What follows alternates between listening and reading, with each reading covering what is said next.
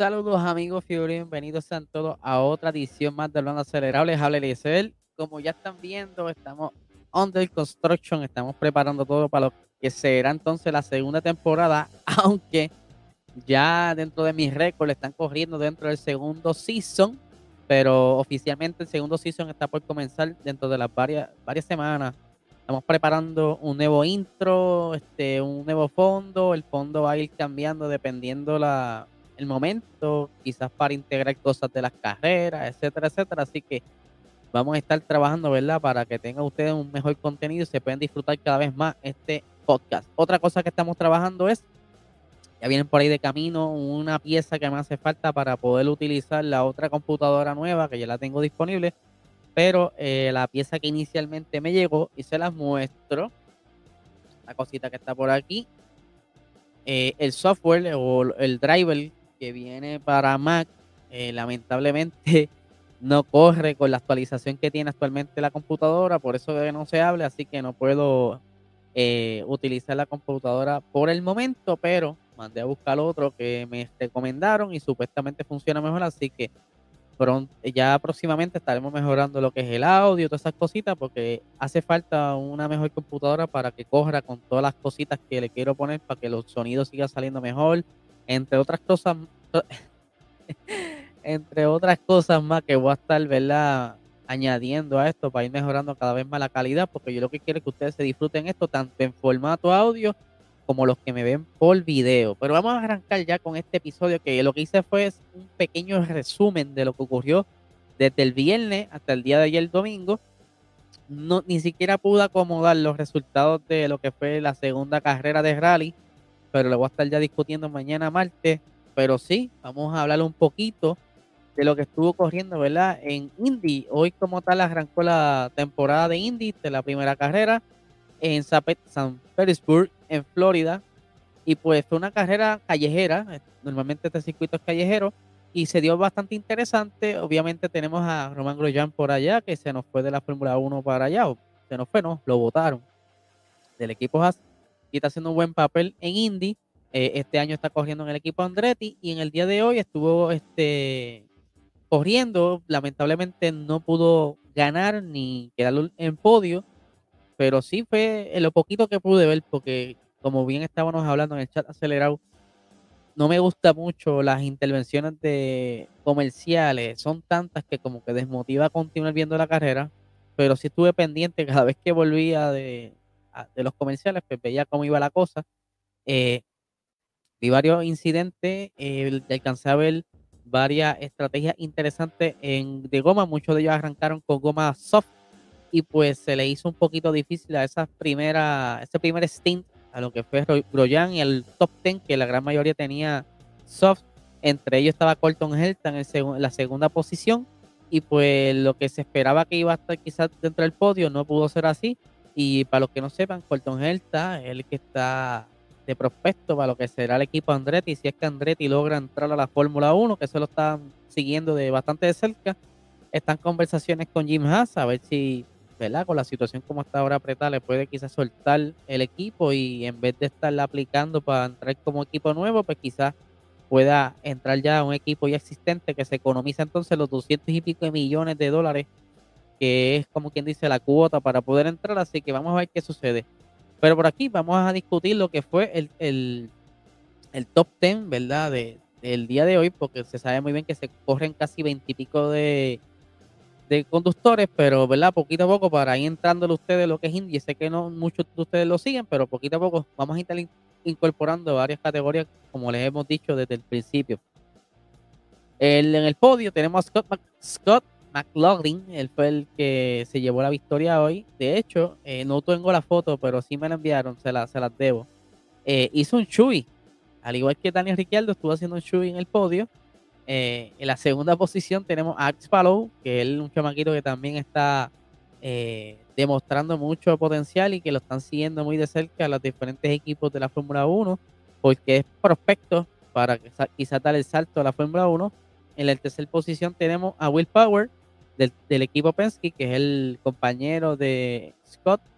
Al igual que por aquí tenemos a Colton Herta, la cuarta posición. Como bien les dije, él comenzó en la segunda posición, pero en el revolú de estrategia y demás cosas, pues perdió posiciones. Roman Grosjean en la quinta posición, según arrancó así terminó, por lo menos pudo recuperarse. En un momento dado lo alcancé en la posición 18. Entiendo yo que eso fue cuando hubo el pequeño incidente, que hubo un safety car.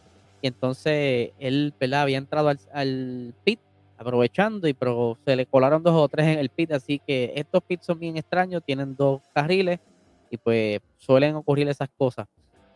En la sexta posición, Rino Bascom Me disculpan, no sé cómo pronunciar ese apellido En la número 7, Graham Rahal, que es del equipo Rahal. Eh, en la octava posición, Scott Dixon de Chip Ganassi. En la novena posición, Marcus Erickson de Chip Ganassi también. Y en la décima posición, Takuma Sato, que él estuvo corriendo en la Fórmula 1 hace muchos años atrás y que ha sido ganador de la Indy 500. Otra cosita, ¿verdad? Antes de soltar el tema de Indy, Tatiana Calderón pues, estuvo de, debutando, como quien dice, en esta carrera el día de hoy. No la vimos muy bien, estaba como que fuera de ritmo. Obviamente ella viene de otras categorías totalmente distintas, quizás se va a ir acoplando, acostumbrando poco a poco. Ella terminó, si no me equivoco, dentro de las posiciones 20 y pico, no pudo escalar mucho, aunque en un momento dado, pues quizás cuando entraron dos o tres a los pits, sí le alcancé a ver como la posición 19, pero obviamente cuando le tocó entrar a pit a ella, pues perdió muchas posiciones. Así que vamos a estar siguiéndola de cerca, ya que ella es una de las prospectas, ¿verdad? Ya está bajo el, equipo de desarrollo de Williams y que mucha gente la quiere en, dentro de la Fórmula 1. Vamos a ver si entra ella o entra Jamie Chadwick, que yo creo que está luciendo un poquito mejor que ella. Vamos a ver qué pasa.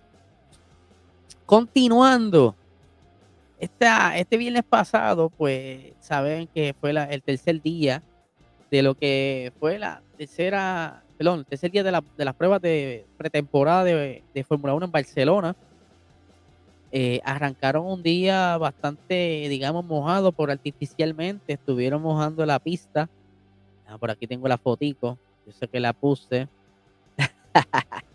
Estuvieron mojando la pista durante el día del viernes para simular, ¿verdad? Lo que era entonces las condiciones de, húmedo, ¿verdad? En pista y para probar entonces los Pirelli de, agua, tanto los full wet como los intermedios.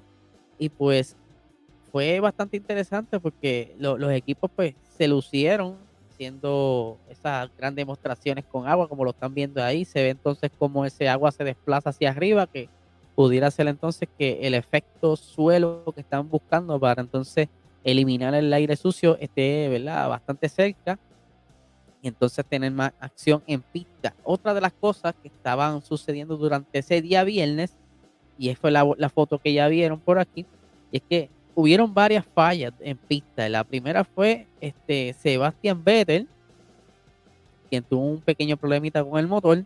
Obviamente esto es motor eh, Mercedes, o no, no debe ser nada grave, maybe fue algo que no, ajustaron bien, algún sello, eh, alguna tontería, porque estos motores son tan perfectos que si deja algo suelto o se daña un sellito, pues van, generan tanto calor y el, líquido de estos carros, lo, que es hidráulico y eso, pues son bastante flamables. Y pues obviamente Sebastián Vettel se bajó corriendo a buscar el extintor como siempre lo hace para salvar el monoplaza. Él siempre ha sido como que bien proactivo en esto.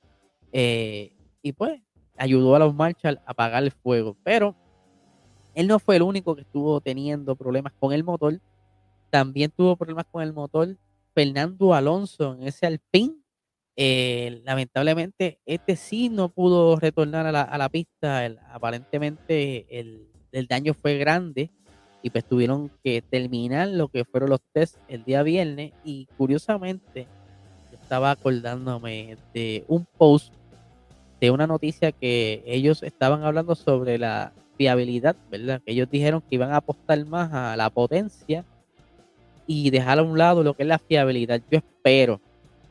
Esto suele suceder en, los tests, ¿verdad? Ellos tratan de quizás jugar con unos mapas de los motores agresivos eh, y prueban muchas cosas, incluso utilizan cosas en, la aerodinámica que, a, veces, a veces no son legales, pero ellos la usan para probarlo simplemente, a ver qué tal funciona, cómo hace combinación, quizás más adelante buscarle una solución y poder incorporarla legalmente al carro.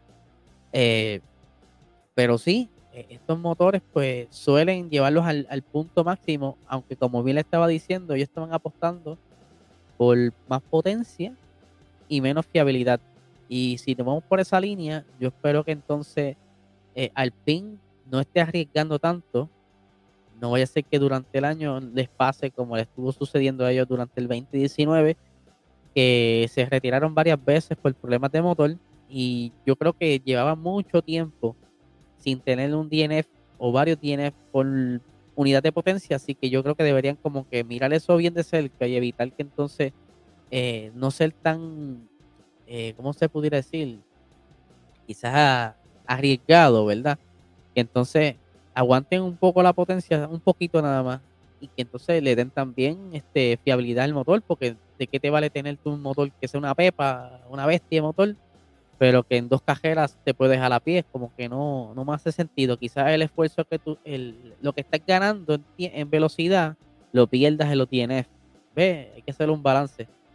Pero como les dije, estos son cuestiones de prueba, suele suceder y que entonces lo más probable ya tienen que estar haciendo todo lo posible para encontrar el fallo. Aparentemente fue también un sello cerca de una unidad hidráulica, así que vamos a ver qué sucede. Pero durante ese día viernes, también estuvimos viendo al Haas sin los stickers de Uralcali, como bien saben, ¿verdad? Como está la situación actualmente entre Rusia y Ucrania, pues ellos decidieron entonces sacarle las stickers al monoplaza y les voy a ser sincero, eh, como se ve ahora mismo, en lugar de ser el, ese front wing blanco con los colores rojo, azul eh, y blanco, pues yo creo que se ve mucho mejor con ese color negro. Así que si de alguna manera en algún futuro van a incorporar a Uralcali de nuevo al monoplaza, que entonces dejen el front wing negro porque se le ve súper lindo. De verdad que desde ese ángulo se ve hasta elegante.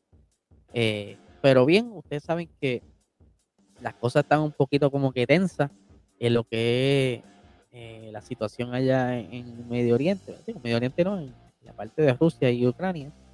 Y ahora mismo, pues, el Don Steiner no está, no, quiere darle cabeza ahora, pero sí, durante esta semana va a estar entonces reuniéndose y ver cómo va a ser la continuidad del, del, del, de ese contrato o ese, ese deal que tiene entre Uralcali y, y Haas.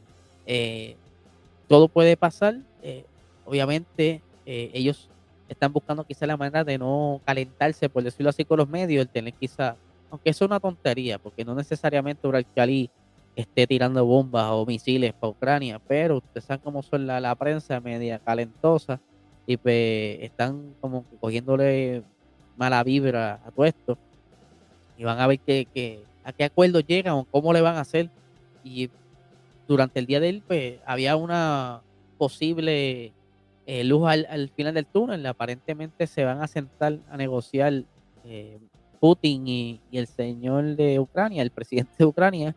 Eh, eso pues favorecerá mucho a, la situación allá, como también entonces al equipo Haas, que lo más probable pueda continuar con el auspicio de Uralcali. Vamos a ver qué sucede. Otra cosa que estaban hablando era que si se aprieta más la situación y tienen que entonces, por alguna razón, dejar el asiento Nikita Mazepin, el, quien va a estar eh, ocupando ese asiento sería Pietro Fittipaldi, el piloto brasileño, lo cual quizá sería de cierta manera un, gran plus porque Fittipaldi pues, tiene auspicios detrás y quizás pudiera entonces llenar el bolsillo que, le está dejando vacío Uralcali.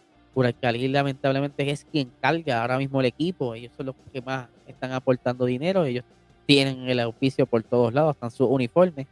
Eh, y hasta en un momento dado se estaba hablando de que pudiera estar por ahí Antonio Giovinazzi, pero yo no, todavía no pudimos sacar quizás conclusiones que esperar que suceda esta semana, pero las opciones están ahí. Hay que ver qué sucede. Yo espero que, ¿verdad? que todo se arregle y que no, ¿verdad? a pesar de todo, no me gustaría que saquen a Nikita porque por simplemente el ser eh, ruso, cualquier cosa, no es justo. Yo entiendo que no es justo. Continuando, eh, con, la, con la, el resumen del viernes, Lewis Hamilton estuvo haciendo el mejor tiempo de pista de, de dos, tres días. O sea, el tiempo que hizo Lewis Hamilton el día viernes, casi acabando la, lo que fue la, la jornada, ¿verdad? Varios, varios minutos de acaba la jornada, se tiró como que dijo, yo quiero jugarles con la mente a esta gente y vamos a hacer una buena vuelta. Y estuvo ya, había hecho una vuelta bastante buena y luego rompe su propia marca. Y por aquí tenemos, ¿verdad? Los tiempos, para ser más específico. Obviamente quiero recalcar que él lo estuvo haciendo con la, el compuesto de goma del C5, que ese es el más blando y que más grip tiene. Eh, no sé de cuántas cuántas vueltas tenía cuando hizo este tiempo, pero sí podemos ver que eh, Lewis Hamilton está adaptándose bastante rápido a este nuevo estilo de, conducción con este monoplaza, con esta nueva normativa. Y como bien estaba diciendo, él hizo el tiempo de 1.19 con 138, seguido de su compañero George Russell con 1 eh, minuto 19 con 233, apenas, qué sé yo, una décima, algo así. Están bastante cerca los dos. Eh, se lucieron ahí. Eh, Luis Hamilton ese día logró hacer 94 vueltas, mientras que George Russell hizo 66 vueltas. Checo Pérez eh, se quedó con el tercer tiempo el día viernes con 1 minuto 19 segundos con 556 con 74 vueltas. Max Verstappen detrás en la cuarta posición con 59 vueltas eh, con un minuto 19 con 756, esto con el compuesto C3, o sea que este es el compuesto medio de todos.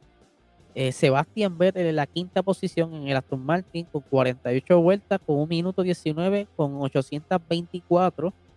En la sexta posición tenemos a Charles Leclerc con 44 vueltas corridas, un minuto 19 con 831. Y quiero hacer una pausa aquí no son tiempos, obviamente, de, de, confiar, ¿verdad? no son tiempos de quizá eh, buscando velocidad y buscando mejores tiempos, pero si se fijan de la posición 6 a la 1, están dentro del mismo segundo, o sea, la diferencia pueden ser 700 décimas, o 7 décimas, perdón.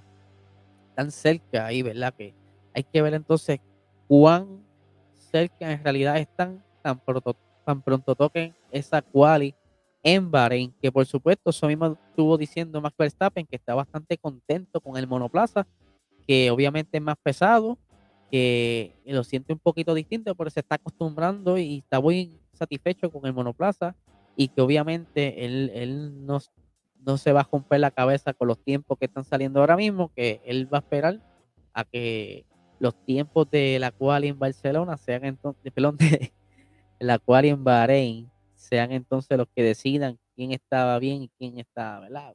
Todos saben que están haciendo muchos sandbagging, que también están haciendo muchas pruebas, incluso están haciendo corridas con mucha gasolina para simular grandes premios completos, así que no se pueden confiar en estos tiempos, pero aún así, Carlos Sainz en la sexta posición con 92 vueltas, 1 minuto 20 con 72. Alex Albon eh, con 94 vueltas, 1 minuto 20 a 318.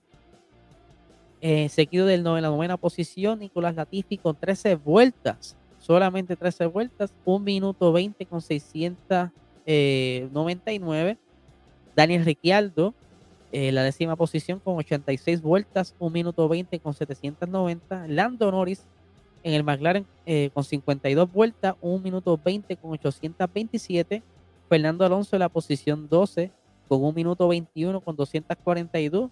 Eh, Juan Yu Show en el Alfa Romeo con 41 vueltas, 1 minuto 21 con 939 Pierre Gasly, 40 vueltas, 1 minuto 22 con 469 Nikita Mazepin, 9 vueltas, 1 minuto 26 con 229 y Valtteri Bottas, ¿ve por qué les digo que no pueden confiarle los tiempos?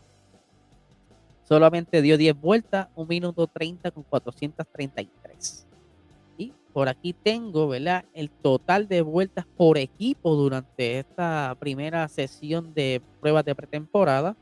Déjame ver si lo puedo acomodar un poquito para que sea un poquito más grande. Ajá.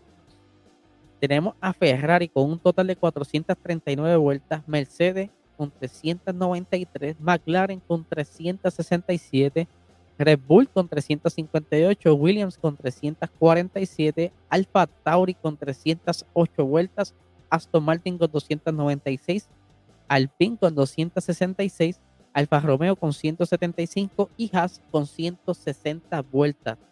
Y como bien saben, eh, mientras más vueltas den aquí, mucho mejor, ya que tiene más información para entonces ya tener eh, todo quizás lo necesario para poder ir buscando ya las próximas evoluciones en los monoplazas, ir cambiando lo que no le funcionó del diseño y ir trabajando con lo que pudiera funcionar dentro del monoplaza. Y pues por supuesto quería hablarle, ¿verdad? Antes de despedirnos en este episodio de lo que estuvieron presentando el día ayer domingo. Y estamos hablando del nuevo C42 de Alfa Romeo, que sinceramente es bastante igual a lo que tiraron el año pasado. Obviamente adaptado al nuevo monoplaza, jugaron un poquito con el diseño, pero no se ve mal. No me sorprendieron, pero no se ve mal. Me gustó mucho cómo ellos entonces eh, encontraron quizás la manera de darle sentido a los que son los, los tapabocinas de esos, esas gomas, ¿verdad? Que le colocaron como un pequeño diseño blanco y rojo y que si lo van a tener en la, no, todos los días, no simplemente una foto digital, pues me encantaría verlo en pista para que le den entonces un poquito de vida en esa zona. Obviamente, con la livery actual se le pueden ver bastante los detalles de, del monoplaza como tal. Eh, aquí pueden ver la, la, forma que tiene ese front wing, que es bastante interesante. Tiene como una pequeña boquilla en la parte de abajo de entre el morro del front wing y la, la y el, y el primer plano, ¿verdad? lo que le llaman el primer escalón del front wing, que tiene forma de triángulo y ahí debajo tiene como una boquilla, ya la estaremos viendo aquí. Déjame buscar la fotico por aquí. La ven ahí, que tiene como una boquilla. Eh, es bastante parecido a lo que estuvimos viendo en pista, obviamente con ese wrapping de camuflaje, pues, quizás de la perspectiva, ¿verdad? No podías apreciar mucho lo que había, pero obviamente siguen siendo fotos de estudio, eh, quizá hayan cosas que ocultaron, pero aún así eh, pudimos ver bastante en, en, las pruebas y obviamente aquí se pueden apreciar mejor lo que son las, lo que le hemos llamado todos estos días las branquias que vienen por la parte de los pontones, bajando hacia la parte de atrás parecido mucho al alpín eh, y la boquilla obviamente donde está respirando los radiadores, ¿verdad? Bastante grandes, diría yo un tamaño promedio, lo que todo el mundo trayendo a la pista. Obviamente también no todos están trayendo la aleta tiburón, por aquí se ve bastante pronunciada en este monoplaza. Eh, el piso, de verdad, se ve bastante interesante. Eh, un, diseño parecido a lo que tiene en, mi perspectiva, ¿verdad? A Aston, Martin, no, perdón, a McLaren, que viene como, como un escalón Aquí la vimos, en esa parte trasera. Aunque, como bien les dije, esto es una foto de estudio, pero sí vemos varios detalles. Me gusta mucho, ¿verdad? La banderita, la bandera italiana en, ese alerón trasero. Y lo que le llaman, ¿verdad? Lo que yo le digo, el, la aleta escondida debajo de ese eh, real wing que va entre medio del de escape, que lo estuvimos viendo en, lo, en los demás carros en estos días, pero que aquí se ve bastante como que más pequeño de lo normal y que por supuesto tienen doble pilar de soporte en ese alerón trasero. Eh, lo más probable también tengan para jugar con la estabilidad algún diseño de un solo pilar que lo estamos viendo últimamente en los monoplazas en pista. Así que hay que ver qué sorpresa nos trae Alfa Romeo, si esos tiempos que están dando pues, perdieron el tiempo diseñando o están guardando lo mejor para lo último. Así que vamos a ver qué pasa. Estaremos pendientes a, las noticias el día martes mañana. Estaré entonces dándole un pequeño resumen de lo que estuvo sucediendo el fin de semana en Rally, que estuvieron corriendo su segunda fecha. Eh, entre otras cositas que están corriendo por ahí que no las pude incluir aquí porque si no me regañan, porque sé que eh, están acostumbrados ya a los veintipico minutos de episodio y si les me extiendo, quizá le puedo dañar la rutina a muchos de ustedes. Pero nada, gente, muchísimas gracias por escucharme y que tengan una excelente semana.